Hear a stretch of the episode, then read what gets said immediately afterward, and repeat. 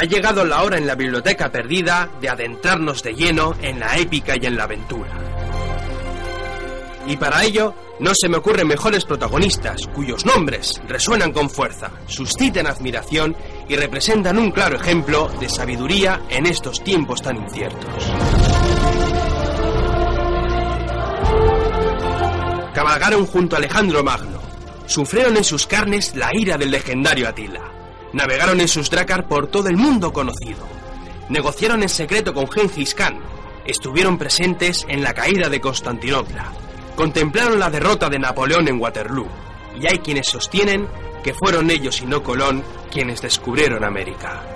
Es todo un lujo traeros esta noche a los adalides de una revista sin igual, cuyo nombre, rotundo y férreo, ya lo gritaban en el medievo los invencibles almogávares. Desperta, Ferro.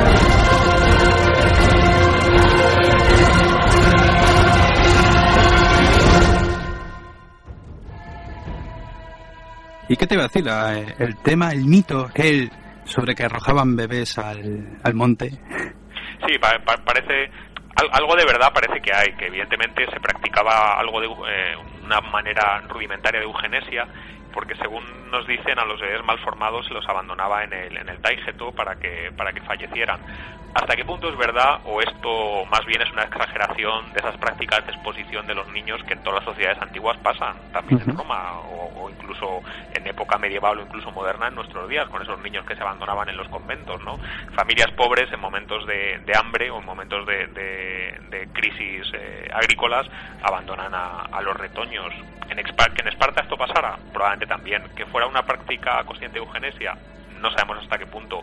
Se ha exagerado mucho. Sabemos, por ejemplo, de reyes espartanos, como el grandísimo Agesilao, que fue un gran guerrero, que era cojo, con lo ¿No? cual probablemente no le era cojo de nacimiento, con lo cual probablemente no le no les pusieron al, al nacer. ¿Y qué te iba a decir? Algo que también me ha llamado muchísimo la atención es en la historia de Esparta, en ese inicio, por así decirlo, las guerras mesenias, para mí un desconocido. Sí, y, realmente es fundamental. Hay que, hay que conocer las guerras mesenias para entender Esparta. Mesenia, para los eh, lectores, los, los eh, oyentes que no estén muy duchos en geografía antigua griega, Mesenia es la región del, del, sur del Peloponeso que está situada a occidente de, de Laconia, a occidente del valle de Eurotas, que donde estaba Esparta.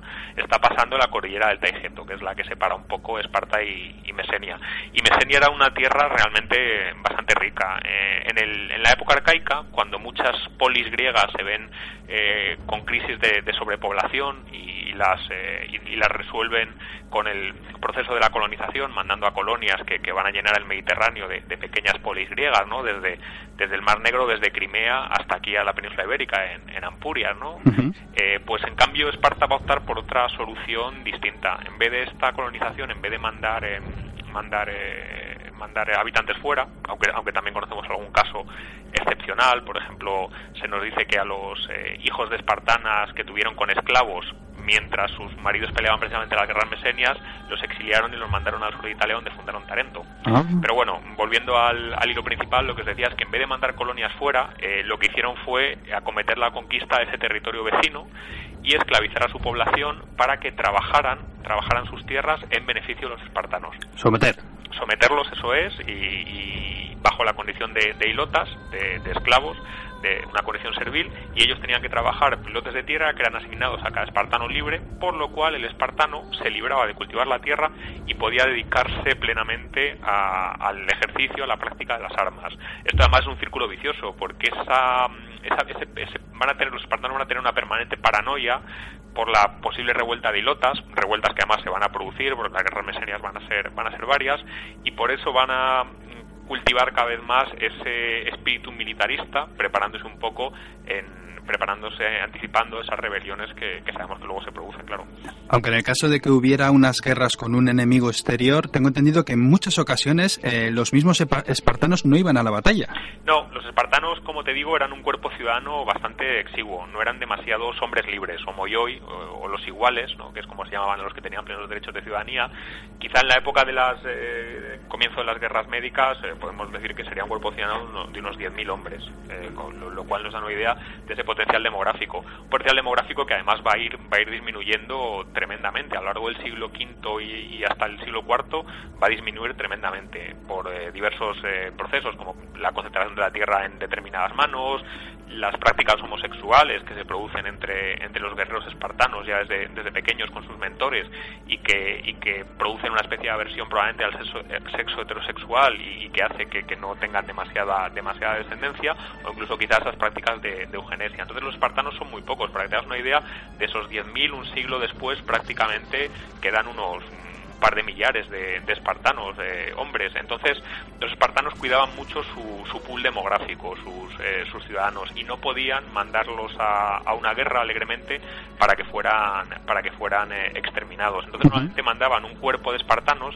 acompañados de, de guerreros periecos, que eran, digamos, un grupo social a medio camino entre los ilotas y los espartanos, no tenían derechos de ciudadanía, pero sí eran, pero sí eran libres, y luego incluso de ilotas que, que actuaban como siloi, como tropa, tropa ligera. Y un ejemplo de, de, esa, de, cómo los espartanos eran tan reacios a mandar a sus tropas fuera es cuando, cuando el tirano de, de Mileto, Aristodemo, va, va a la corte de, de Cleómenes a, a, pedirle ayuda para la rebelión de las ciudades jonias contra el gran rey persa, cuando le enseña el primer mapa del mundo, el que tenemos constancia por, por la literatura, por Heródoto, en, en, una plancha de bronce, cuando le dice que la capital persa está a tres meses del Mediterráneo, Cleómenes le dice que, que ni de coña estar espartanos tan, tan lejos de, de, la polis de Eurotas, tan lejos de, de, Esparta, probablemente por ese miedo también, a, tanto por el miedo a perder eh, gran cantidad de ciudadanos como por el miedo a que se produzca una rebelión de, de Ilotas y la fuerza militar espartana esté lejos. ¿Y qué te voy a comentar? El hoplita espartano, la organización de ese ejército, era muy diferente a los demás estados de Grecia. Mm era diferente en, cierto, en cierta medida, porque como te he dicho antes, el tema de que los hoplitas espartanos, los homoyoi espartanos, contaran con lotes de tierra, contaran con, con eh, cleroi que eran eh, cultivados por los ilotas, les permitía dedicarse por completo a, a, la lucha, cosa que el resto de los hoplitas de las ciudades griegas, caso de Atenas o de Tebas, no. Eh, ellos tenían sus profesiones, fueran campesinos, fueran artesanos, y, y, se pagaban su panoplia, pero no eran profesionales. Eso era lo que distinguía fundamentalmente al oplita espartano del, del oplita de, de, otras ciudades. Y probablemente esa mayor dedicación a, la, a lo militar hacía que el ejército espartano eh, fuera capaz de algunas maniobras determinadas, eh, uh -huh. rotaciones en el plano táctico, que para otros eh, ejércitos de griegos eran, eran impensables o, bastante difíciles. De hecho, fue tras esas guerras médicas cuando comenzaron las guerras del Peloponeso, donde, bueno, Esparta combatió contra Atenas, bueno, en fin, diferentes estados. Esparta se alzó con la victoria, sus hombres, bueno, dieron buena medida de la situación. Sin embargo, pasó algo en un lugar donde ocurrió una batalla llamada Leuctra. Mm, sí, sí, sí. Y algo de una banda sagrada que debieron de ser, vamos, impresionantes. Sí, sí, sí. Es, digamos que ya un, una vez terminada la, la, guerra del Peloponeso, cuando ya Esparta ha conseguido poner de rodillas a, en el 404 a.C., después de la batalla de Gospótamos, pone de, de, rodillas a Atenas, Esparta se va a hacer con el predominio sobre la Hélade, va a tener la hegemonía en Grecia y va a implantar un sistema, digamos, eh, de gobiernos aristocráticos, protegidos a veces por guarniciones y gobernadores espartanos, por armostes, de determinadas ciudades, ciudades griegas, eh, por ejemplo en Tebas. Este, esta, digamos, eh, tiranía, entre comillas, espartana o, explotación, va a hacer que en algunas polis surjan rebeliones, como por ejemplo en, en Tebas, donde van a conseguir expulsar a la guarnición eh, lacedemonia frente a la reacción eh, eh, espartana, eh, Tebas va a conseguir reunir un ejército y va a conseguir en la batalla de Leuctra derrotar a, a, Esparta en una batalla que realmente supone el principio del fin de, la hegemonía espartana. Y como tú dices, la banda sagrada tebana, que eran 300 parejas de, de amantes, de amantes homosexuales, va a tener un, un papel fundamental en esa batalla. Eh, de Epaminondas y Pelópidas, los líderes los líderes tebanos y realmente genios estratégicos porque esta batalla supone el inicio de la revolución de la guerra oplítica en, en Grecia van a hacer que su flanco izquierdo, a priori siempre el más eh, débil en las formaciones de batalla griegas, se enfrente al flanco derecho eh, espartano, que era el mejor. Pero ellos van a poner a sus mejores tropas, esta banda sagrada, en el flanco izquierdo tebano. No solo eso, sino que además los van a alinear con muchísima profundidad en fondo. Normalmente una formación oplita tenía a lo mejor unos ocho hombres de fondo. Y creo que en el de Uctra se alinean hasta 50. Imagínate el, el, choque, una falange contra una falange, podemos imaginarnos que era casi como una melee de rugby, ¿no? Se llegaba al momento este de los cismos, que era escudo contra escudo y era casi una prácticamente una melee, una melee brutal, eh, escudo contra escudo, lanzas rotas, eh, espadas por debajo de las piernas pero claro, si en vez de 8 hombres empujando tienes 50, el poder de penetración es, mucho mayor y consiguieron arrasar el, el, a la derecha espartana. Además, el, bueno, el informe este que habéis hecho de la batalla con los mapas, o sea, lo habéis explicado muy, muy bien, por cierto.